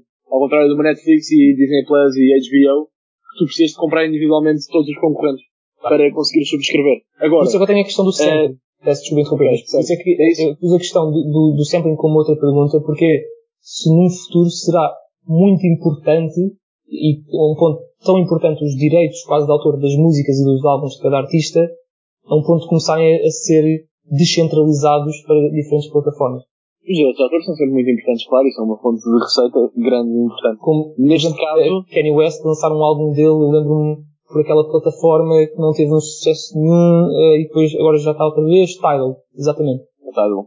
Pois, mas isso é daqueles moves que o gajo experimenta. Imagina, eu não sei o que é que vai ser o futuro. Neste momento estamos neste mundo. Tudo o que é indústria do entretenimento, seja música, seja cinema, estamos muito nesta fase dos agregadores com a subscrição mensal em que tens. Exato. Pronto, streaming, não é? Não sei qual é que vai ser a evolução seguinte ao streaming, mas eu tenho a certeza que o caminho, que se calhar é feito há 100 anos para cá e, que vai, e tenho a certeza que vai continuar a ser feito, é cada vez o acesso ser mais fácil e mais a comodidade. Pela comodidade Sim. do acesso, ok. a grande, a chave do streaming pela qual eh, o modelo correu bem foi porque acabou praticamente com a pirataria. Tirando Sim. como tu, já não há pirataria. é porreiro. É ótimo. Eh, apesar de ainda haver essas palimárias, plataformas ainda não pagaram o que deviam aos artistas, pronto, isso foi bom. Eu não sei o que é que vai ser a evolução seguinte. Espero que seja uma evolução que, que dê uma remuneração aos artistas mais justa, mas tenho a certeza que vai ser ainda de mais fácil acesso e mais democrática para o utilizador. É uma boa resposta e, e percebo o que queres dizer e acho que tem, acho que faz sentido. Já agora, visto que mencionaste a questão de comodidade e a questão de ser importante o, o fácil acesso à música, eh, o segundo tema que tu mencionaste foi o vinil, não é? E o, e o vinil, e o vinil está, está de volta, pronto, pela qualidade de som que tem, mas Uhum. por causa também da questão de comodidade caseira. Uh, não sei se concordas com isto. Achas que esta questão de, como aconteceu com o vinil, de voltar, agora uma pergunta totalmente hipotética, achas que numa outra realidade em que, pelo contrário, estamos todos muito mais proativos e em vez de estamos mais na nossa comunidade caseira, em que queremos tudo em casa, tudo o fácil e o bonito em casa, estamos todos muito mais proativos e fora de casa, achas que era possível o Walkman voltar a ser uma moda? Não. Mas imagina, um eu Walkman em que punhas, em punhas um CD, vá, vamos pôr desta forma, ou Eu Não, acho que o Walkman devia voltar, não se pusesse um CD, mas se tivesse uma plataforma de streaming lá dentro. Ah, uma Poderia ser. Sim. Ok. Se tivesses um Walkman do Spotify e que fosse uma peça que as pessoas quisessem usar. Porque eu discordo do, tu- da maneira como tu começaste esta parte, Uhum. que é que o vinil voltou por causa da qualidade de som e da comodidade de ouvir em casa e tudo mais. Eu Acho não é sou que o vinil tenha voltado por causa disso. Eu acho que o vinil voltou por causa da peça, porque é um objeto bom, bonito, fica bem numa casa, é bom de olhar, é bom de sentir, e é uma boa maneira de apoiar o artista também. É um objeto de coleção. O Walkman poderia voltar, na minha opinião, um bocadinho na mesma lógica. Não é que seja mais prático do que os meios que temos à nossa disposição, mas se tivesse uma funcionalidade similar, lá está, dando acesso ao streaming, e fosse uma peça que as pessoas quisessem usar, considerassem estética, porque neste caso é algo que tu usas no teu dia a dia, não é? Que andas na rua com aquilo a ver-se. Se fosse algo que as pessoas quisessem usar, é Algo para a moda também, algo para uma questão de moda, sim. Sim, sim, sim, É. claro, claro. É, é isso. Então, mas, mas tu achas que o vinil também acaba por ser como um- uma peça que, que é importante também de visualização? Porquê será que não há mais sítios, vamos expor lojas de vinil, que dão ao, ao comprador, ao cliente, a opção de estares a utilizar o próprio vinil e estares a, a agarrar no vinil e a pôr no, que eu sei que há algumas que fazem, mas é uma coisa mais cara do, dos próprios donos da loja que fazem, mas haver uma opção de teres uma loja em que essa funcionalidade acaba por ser tua e tu acabas por ter essa experiência com o próprio material e com a peça, não tanto uma coisa que fica Em loja. caseira. Em loja, exatamente. Quando eu estava a falar de um objeto, não é propriamente resultados passares o teu dia a olhar para ele e a mexer nele e a ler booklets todos os dias. É simplesmente um objeto bom de ter em casa. Respondendo à tua questão das lojas, eu acho que isso não existe mais de poderes interagir com o objeto e com a peça em loja, da mesma maneira que não podes interagir com um CD, não podes tirá-lo do plástico e olhar para ele, como não podes tirar um bife do plástico e mexer-lhe no supermercado.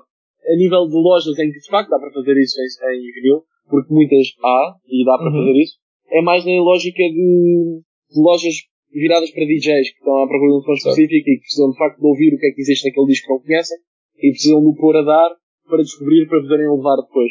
Nessas lojas existe. De resto, para um público geral que não é DJ, acho que é a mesma lógica que qualquer outro produto de consumo. Muito bem, boa resposta e terminamos estes temas. E para concluir, antes dos momentos de lazer, eu tenho aqui uma, uma questão mais abrangente. Eu queria que tu ponderasse e queria saber a tua opinião sobre isto. Que é um shirt que eu tirei do livro, vou citar como inglês mais rasca possível, vou tentar fazer o meu melhor. É para isso que serve estar na Australian One, não é? É para isso que serve. É, raspas. exatamente, exatamente. Queres que eu ponha um, um sotaque australiano também? Aqui para... Quero, quero. The small labels have the role of pioneers, staking out the new musical ground, while the majors play the role of settlers, taking care of business at home. Queres manter o teu papel pioneiro ou imaginas-te a tornar um, um settler, um colono? Eu imagino a tornar um settler através de inovação. Mas não, não, numa, não de um lado de absorvido pelo peixe maior. Uma das maneiras como, a vida, se a vida me correr bem e se chegar a um, pronto, a um patamar elevado na indústria, acho que será, e lá está, me tornar um settler, e um peixe grande, será muito através da inovação. Sim. E através de fazer as coisas de uma maneira diferente. Se calhar está relacionado com o facto de eu ser 20 anos ou 25 mais novo do que os meus concorrentes mais diretos. Acho que Ok. posso fazer a diferença por aí. Mas Porque isso, trago isso- uma visão isso- fresca por cima da mesa. Então eu não considero que a tua, a tua resposta seja de tornar-se um settler. Isso para mim tu estás a ser um pioneer, porque estás a usar novas, criar inovações que os outros não foram buscar para conseguir eh, formar eh, novo solo. Certo. Eu não acredito que chegues a ser um verdadeiro settler se não tiver sido a certo ponto um pioneer. Daí a minha resposta. Então tu achas que todos os pioneers que, que estão na indústria e se querem continuar e querem se continuar a crescer vão sempre se tornar ou ser absorvidos Não. ou tornar-se num algo Acho que é ao contrário. Acho que tu, se chegaste ao topo, chegaste lá de alguma maneira e fizeste alguma coisa diferente e trouxeste algo de novo ao mercado. Eu quero saber é se tu queres continuar a questão de, como ele disse, staking out the new musical ground. E o que eu quero saber é se tu queres tornar-te grande, mas ao mesmo tempo continuando fazendo este trabalho, como por exemplo fizeste com o Philip Carlson, de agarrar eh, patinhos feios e torná-los em cisnes, em vez de só tipo, agarrar todos os cisnes e continuar a tirar-lhes todos os ovinhos dourados que eles possam ter. Eu acho que qualquer player na indústria tenta sempre ter um equilíbrio entre as duas coisas. Tu, por um lado, não queres estar só agarrado, a, ou pelo menos, imagina, eu comecei assim, só a pegar em malta muito pequena e a tentar ver onde é que devia ir com eles. Claro que é Uhum. ótimo. Mas a partir do momento em que tens pessoal estabelecido, ou que mesmo que não tenhas sido tu a formá-los, mas começas a trabalhar com eles na fase mais posterior da carreira, também queres ter esse pessoal mais estabelecido, porque dá-te um input diferente para, para a tua empresa. Acho que o equilíbrio é importante aí. Ter um bocadinho dos Ok. dois. Vamos agarrar os momentos de lazer, Filipe. A ver se eu me lembro do que é que mandei. Uh, de qualquer forma, eu faço, eu faço a pequena introduçãozinha, O refresh. um refresh Ok. para, para o livro. Tu escolheste a biografia de George Lucas. É algo que ainda estás a ler? Já terminaste? Ou... Ainda estou, ainda estou. Eh, Estás a neste momento, em cronologia, George Lucas encontra-se a filmar eh, Revenge of the Jedi e a separar-se Uh. da marcha. Como, como já deves ter lido, pronto, ele teve na University of South Carolina, onde teve logo grandes contactos com grandes monstros que se vão tornar monstros da indústria, como malta Uhum. está inserida no Grease, malta está inserida no Apocalypse Now, depois ele torna-se aprendiz, estagiário de Francis Ford Coppola, Uhum. conhece Steven, Sp- Steven Spielberg, pronto. Mesmo antes dele produzir e criar o, o primeiro episódio, ele já tem um, quase como, eu queria comparar um bocadinho para com o que tu estavas a fazer, de ter muitas influências e de entras na indústria, mesmo com um peixe pequeno, já estás na indústria. E isso é logo uma, uma ajuda, e se fores uma pessoa que gostas e tens uma paixão, é logo uma ajuda muito maior para conseguires te vir a tornar um pequenino monstro de sucesso, não é? Certo. E pronto, que eu, eu queria contar uma, uma pequena história tu podes, se calhar, também dar-me um bocadinho o que é que tu estás a achar interessante do livro ou não e quais é que são as ligações que queres fazer. Eu vi um documentário de, da produção do, Star Wars, por isso, quando ele já, já pós American Graffiti e pós aquele primeiro filme que ele fez, também foi o primeiro filme que ele fez de Que sci-fi. são números e... Uh, T, H, C, X, qualquer coisa. Exato. Uh, mas pronto, foi bastante diferente para depois, quando começou a escrever e a Sim, produzir o Star Wars. Ele, depois de ter gravado todo, todo o filme, todas as adversidades que teve, que foi uma complicação gigante para filmar no deserto, para ir buscar eh, o ator que faz a personagem do Obi-Wan Kenobi e uh, Repara que não chovia no deserto na Tunísia, foi onde foi filmado, Tatooine há não sei quantas décadas. E foi Exato. na semana que ele começou a filmar, gravaram- choveu pela primeira vez, É. que era assim. Impressionante. todos, todos os estavam contra ele. E, e uma das coisas que eu vi no documentário é que depois quando eles acabam de gravar, ele vai para a sala de edição, vê o filme todo, já editado, mas sem uma coisa que hoje em dia é bastante importante, que temos falado ao longo dos tempos, ao longo deste, deste podcast, que é sem uma, sem uma música, sem uma soundtrack a acompanhar. E ele vê o filme e é das piores coisas que ele alguma vez fez. Ele, ele diz mesmo que isto está terrível, isto, isto não vai ser bom, isto vai ser um flop. E, e houve algum santo, não sei se foi ele ou se foi alguém dentro da produção, é capaz de ter sido um produtor, que vai buscar o John Williams para fazer a banda sonora do filme e que os dois juntos acabam por ser a, a alma do filme, acabam por tornar o filme um sucesso, em que se calhar se fosse outra pessoa, se tivesse uma soundtrack criada por ele ou por um amigo, não era a mesma coisa. Ah, pronto, e eu acho que isso é importante também porque falámos de, que é a importância também do, da música a acompanhar a, gravação e o cinema, não é? Mas Uhum. fala-me de, fala-me do que é que tens estado a gostar, o que é que, porque é que trouxeste este- estado a gostar. tema? Agora, pá, estou estou a gostar bastante e não conhecia assim tão bem a história do George. Conhecia mais ou menos, mas queria também explorá-lo por, pelo facto de ser um artista e ser ao mesmo tempo também um titã da indústria dele.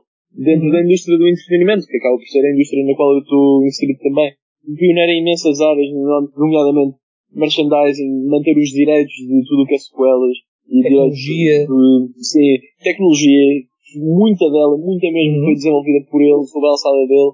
O facto de depois ter reinvestido todos os lucros do primeiro filme no segundo filme e mais tarde no rancho do Skywalker, Sim, na empresa que funcionava um bocado, exato, e que funcionava um bocado como um hub, não só de criação de filmes, mas de tecnologia para suportar estes filmes.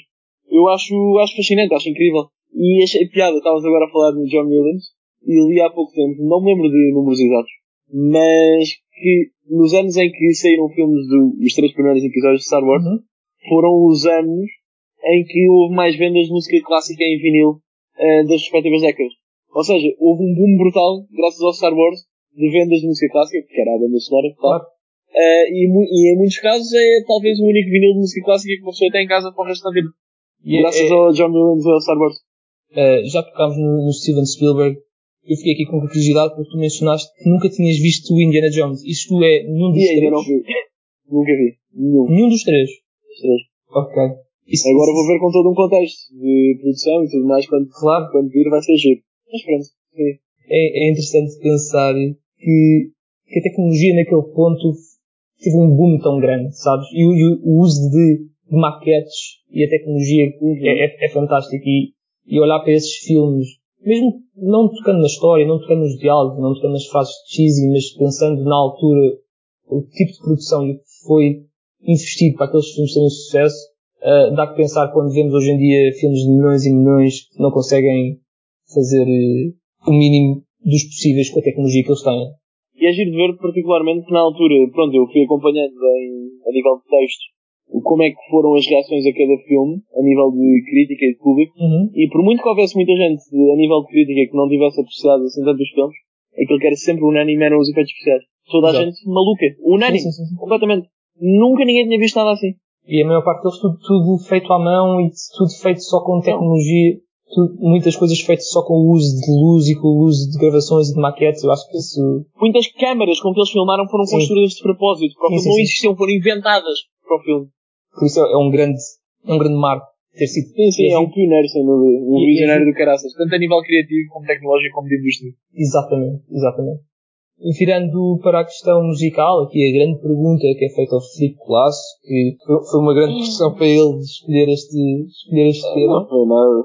A partir do momento em que eu vi este tema, que foi lançado depois de me teres feito a pergunta, é um tema extremamente recente, a resposta ficou clara porque não me tem saído do, dos É ouvidos. Foi, pronto, eu mando as perguntas ao Filipe e os, se os ouvintes querem saber, esta foi uma das respostas que ele não tinha resposta até ao dia de hoje. Hoje é que mandou a resposta, uh, tem Na piada. realidade já tinha, mas não Na tinha realidade já tinha, mas não fiz partilhado. Uh, pronto, Realmente, vamos agora, vamos agora passar a música. Eu também vou ouvir pela primeira vez.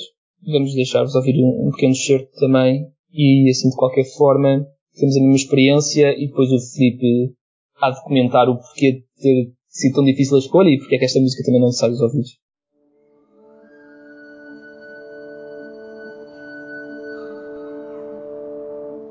Quero-te muito mais que ao sol.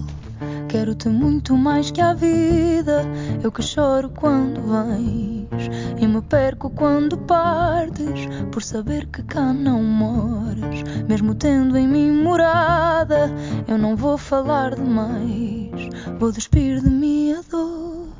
E então que Deus te pague o silêncio que me deste, nas mentiras que rezaste, só a ti te perdeste. E então que Deus te pague o silêncio que me deste, nas mentiras que rezaste, só a ti te perdeste. Ah.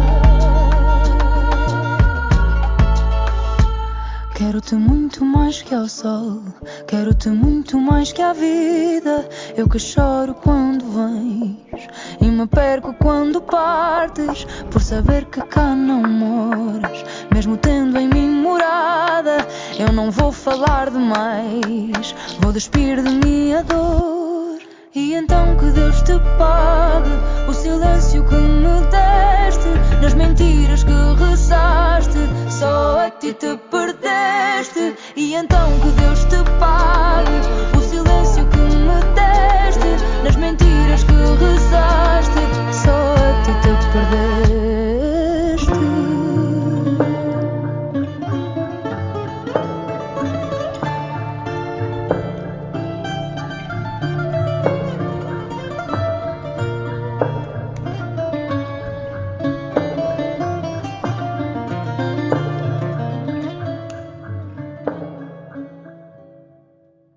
Já terminámos de ouvir a música. Carolina Milhanas, Mais Que ao Sol. Tá bem. então, o que é que achaste? Tu que não tinhas Eh, ouvido? Gostei, gostei. Não é o que eu ando a ouvir ultimamente, por isso é um bocado estranho voltar a ouvir música portuguesa, por acaso já não estava a ouvir música portuguesa Não faz nada. faz bem, é verdade. Eu Eh, tenho alguma influência na tua vida com este podcast que seja por-te a ouvir música portuguesa outra vez. É, é capaz de ser, é capaz de ser isso. É, Ouviste um serviço legal, a música, ou roubaste a Carolina Milhares? é isso, é isso que eu ia mencionar. Acabei de ouvir no, no Spotify, pá. ah, boa, vai lá. dei-lhe aqui Tá mais bem. uma visualização, não é? Ah, que bom. Pronto, já está rica. Pois, é, a questão é essa. Eu, eu ouvir aqui ou não era igual. Diz-me o que é que, o que é que tem feito estar tão agarrado a esta música já agora? O que é que me fez estar agarrado a esta música? Eu conheço, conhecia Milhanas há coisa de dois anos, quando estava a agenciar um artista que era o Stickman, com quem ela tocava, participava em algumas músicas dele enquanto cantora. Ele é um artista de eletrónica, convida pessoas para cantarem nas músicas, incluindo a Carolina, numa delas. E sempre vi ali um potencial enorme, no entanto, muito pouca coisa dela tinha ouvido. Até aos dias de hoje, mas tinha sempre aquela coisa que vai sair algo daqui de espetacular. De facto, ela vem com este single, que eu acho, a nível de produção, a nível de letra, a nível de melodia, está numa fasquia tão alta para uma miúda daquela idade e que lançou duas músicas ou três a solo, que eu acho impressionante e dá-me uma reverência enorme olhar para um artista dessa maneira e ver logo a começar num nível tão elevado. Para além disso, acho que vais achar piada no início da música aquele apito clássico que ouvíamos na sala de aula de Não que era o reparei. senhor que afiava facas, Ah, sim, do sim, sim. Passava é lá. Tendo a Carolina andado também nos Salesianos como nós, é um som da infância dela que, pronto, que resolveu pôr na canção e que eu acho que esteticamente faz todo o sentido. Com a base assim mais dark da música. Exato. E, e- mas acho, e acho engraçado que, apesar dela já ter lançado alguns temas, já tive alguns sucesso, tu escolheste este, este sendo aquele que te fez chamar a atenção como o canto cisne dela, no fundo, é isso? Não, eu adoro os outros, acho que são uma qualidade enorme, mas este Sim, mas este foi aquele que comigo, sim, sim. Aham. E acho que isto bem jogado ela com este single. O que é que eu vou dizer agora? E está a correr muito bem, acho que ela pode realmente ir a sítio. Tem um apoio por trás suficientemente grande para isso acontecer também. Tem a melhor. Está, está com a, sim, sim, está com a melhor agência do país. Sim. Por isso- Não podia estar mais bem entregue. Desejamos-lhe todo, todo o maior sucesso possível. Ah, relativamente ao filme, escolheste aqui um filme, Sério. pá, para Sério. mim, série? Ah, ok, ok. Sério. Então escolheste aqui uma série que é a Agência de Talentos. Nunca tinha ouvido falar sobre isto, por isso lamento investigar. foi eu. Ok. Ah, o que é? É uma série. Dá-me uma sinopse sem desvendar muito e o, o porquê estás a ver. Repara, isto é uma série que eu estava a ver na altura em que respondi às perguntas, mas entretanto nem acabei. Achei muita piada por ser uma série sul-coreana. eh, A Ok. aproveitar aquela vibe de game e não sei o quê. Eles agora estão Uhum. com a indústria de séries e televisão e cinema super avançada. e É um coreano A drama. Netflix, sim. A Netflix está a pegar imenso essas coisas, a dar imensas oportunidades, é ótimo. Achei piada porque é uma série altamente específica, porque é literalmente aquilo que o título diz, que é uma agência de talento. Ok. Pá, e como assim alguém fez uma, uma série sobre a minha profissão? Ok. Naquele caso é uma agência é de música? de atores. Não, Ah. é de atores. Mas pá, vai dar o mesmo. Uma série em que é de facto aquilo que eu faço no dia a dia. Ah, que clássico. É esta cena, é pá. Faço isto todos os dias. Ainda hoje, antes de estar a ver este episódio, estava a fazer aquela porcaria, que é engraçado. Então achei é piada por causa disso. o que, é que? Ah, pá, porque é assim um silly drama, é, é giro, mas pá, não sei. Já aturo artistas durante o dia, não me apetece ver outras pessoas a aturar artistas também, quando cheguei a casa. para o último, para o último tema, o, o tema do o, tra, traduzir para inglês, vê lá se gosta, eh, traduzir para português, vê lá se gostas. O que realmente me mói as engrenagens. Hã? O português fica muito melhor ou não? que horror. Diz lá com o saco australiano. Eu não sei fazer sotaque australiano. Eh, tive piada porque tu mandaste-me isto há, há cerca de duas horas e quando eu ouvi, mandaste-me um voice do WhatsApp com este, com este tema, pá, eu parti-me a rir porque tem piada teres trazido isto e eu, eu virei logo a minha cabeça para um assunto e tu por acaso estavas a mencionar o contrário. Por isso, no fundo estavas-me estavas-me a dizer o quão interessante barra perturbador é aquele. Porque no fundo isto acaba sempre por ser um, um julgamento das pessoas, tu, o que tu trouxeste. Claro, é? claro. Que é sim. eh, uma comparação entre uma pessoa que, se foi palavras do Filipe, uma comparação entre uma pessoa que chega à casa e decide relaxar com o seu chá de body experience, relaxing the mind relaxing the body, ou uma pessoa que chega à casa e relaxa fumando uma ganza, e porque é que uma pessoa é julgada por fazer um e a outra pode ser admirada por fazer o outro. Eu achei imensa piada quando tu disse- disseste isto, porque na minha cabeça estava logo, o meu processo de pensamento foi logo tu a dizeres porque é que as pessoas me julgam quando eu vou para casa beber o meu chazinho. E não, é ao contrário. Exatamente. mencionar o ser o julgado. Quem me julga para, para eu ir para casa beber o meu chazinho, não, pessoal, quero que eu tivesse era a beber uma cerveja na rua, não é? Exato. Mas exato. o meu, o meu ponto no fundo era, ok, há bocado, antes de estarmos a gravar isto, estava no escritório a trabalhar, vim para casa para gravar o podcast contigo, Certo. chego, faço o meu chá e durante o meu chá estava a fazer. De facto, pá, foi domingo, estive a trabalhar, não sei o quê. Eu, se estivesse a contar isto a alguém, eu ficava, é pá, realmente este Felipe tem a sua empresa, é, vai para o escritório ao domingo, chega a casa, faz o seu chá. É um chá, imagina, já totalmente comprado no supermercado da Lipton, não tem cá brincadeiras nem funny business. Não deixe, É, só que é um chá que tem efeito- Olha os patrocínios. Ah, as outras marcas de chá já não vão querer trabalhar contigo, Lourenço. Não, não, nós temos Olha, o patrocínio da enquanto- outra marca de chá, exato. Da Ah, Tetley. Tetley. Exato, Tetley. Pronto, e é um chá que tem um efeito realmente super calmante e relaxante no corpo. Eu estava a pensar, pronto, as pessoas, eh, quem ouça isto e esta narrativa assim, acha que, pronto, ai que bom, que, que cidadão admirável, coisa tão Exemplar. boa. Agora, se a história fosse exatamente igual, mas eu chegasse a casa e antes de gravar um podcast contigo, em vez de beber o meu chá, fosse fumar uma ganza, que ia ter um efeito exatamente igual, não é nada que eu faça. Mas se fizesse, a imagem de imensa gente ia ser completamente diferente de mim. E achei curioso só. Não tenho Sabe- nenhuma conclusão específica em relação a isto. Não, eu, eu, tenho, eu, tenho, eu tenho uma, por acaso, que, eu- que eu acho que é engraçado. Então. eu, eu acho que é um ponto de vista muito português e tradicional do que é que é suposto das pessoas levarem no seu dia a dia e fazer no seu dia a dia, sabes? Sem dúvida. É, é, é muito uma questão de não haver muito multiculturalidade no nosso país e todas as pessoas fazem o que é suposto, todas as pessoas fazem o mesmo e as pessoas que não fazem o mesmo são considerados os, os, marginais, entre aspas, não são marginais nenhum. Uhum. Uh, claro, claro. Por, por, por, exemplo, aqui eu estava a falar com, com uma pessoa mais velha do que nós, que me estava, me estava a dizer, e estávamos a falar os dois sobre os estupefacientes e sobre psicodélicos, e ele estava-me a dizer que estava a planear um, uma espécie de um retiro em Amsterdão para, para fazer cogumelos psicodélicos. Isto na pessoa de 50, 60, 60 anos, 60 e poucos uhum. anos, que é algo que precisa, porque sabe que tem algumas coisas fechadas no seu subconsciente que tem de resolver. E isto, um processo totalmente válido de, processamento do que é que ele precisa fazer para a sua vida para se tornar melhor, sabe o que é que tem de consumir, é num ambiente controlado, e algo, é algo que aqui é totalmente ninguém julga outra pessoa por ter esta decisão do que precisa para a sua vida ser melhor ou pior, sabes? Exato, claro, há muita é abertura. Eu acho que isso é O efeito é muito similar ao meu chazing. Sim, e pode ser argumentado... Eu tenho mas podia muito bem não ser, não é? Sim, o efeito... exatamente. O efeito do fim é relaxar. Como, por exemplo, eu lembrei-me de um exemplo de, por exemplo, as pessoas, muitas pessoas fazerem yoga como uma atividade também relaxante. E, uhum. e há muito um estigma de como o yoga é, é só é uma moda, as pessoas fazem isso como uma moda e as pessoas veem alguém a fazer yoga na praia, tipo, ah, olha-me aquele, fazer aquelas posições e tal. Mas, mas a corrida na praia, a, a marcha, o power walking, ou, ou uma, sessão, é uma sessão de ginásio, é, é tipo, ah, é o normal.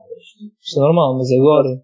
E, e isso acaba por ser sempre. É estranho por fazer o yoga. E, e aqui, pá, pelo menos, pronto, eu, desculpa usar sempre o exemplo daqui, mas é, é, claro, claro. Aqui, aqui é, é a norma, estás a ver? A, a, minha realidade agora é que é a senhora entre os 40 e os 60, duas ou três vezes por dia, a maior parte delas faz tudo o seu yoga. E, Na praia? Precisa, uh, não na praia, mas em estúdios e pagam. Não é por isso, mas pronto, ah, okay. isso, claro, isso já é, a economia, economia australiana a, a funcionar. E assim, eu tenho a dizer que Filipe, já não tenho mais material nenhum para te, para te propor. Foi um gosto. É, e não sei. Ficou bem. Gostaste? Ficou bem? Sim, sim, sim. Muito obrigado pelo convite, Lourenço. De facto. Doeu muito, Somos lá, doeu muito. Doeu muito, sim. Vou beber mais um chazinho para relaxar depois de durar durante tanto tempo. acho que fazes bem, acho que fazes muito bem. Olha, eu queria te agradecer muito por teres, por teres aceito este convite. Fico Obrigado muito contente. E pela insistência. E, e é bom terminar contigo. Pronto, também mostraste-nos uma área totalmente diferente, um, um, crescimento e uma progressão totalmente diferente, muito fora do que nós tínhamos estado a falar nas outras conversas, e eu acho que com algumas sugestões para, para artistas, para as pessoas que estão a começar, a começar na área e para as pessoas que querem entrar na indústria e que vêem sem opções, há muitas outras carreiras que uma pessoa pode tomar dentro da indústria, não é? E pronto, e acho que se precisarem tem aqui, o, aqui um, um, um agente que vos ajuda a chegar eh, ao patamar seguinte. Claro que sim, para isso estamos cá. Muito obrigado. E... Obrigado, Lourenço. Obrigado a todos por ouvirem. Um bom próximo episódio. E obrigado, caros ouvintes, por terem aturado até agora. Tchau, malta. Tchau. Beijinho.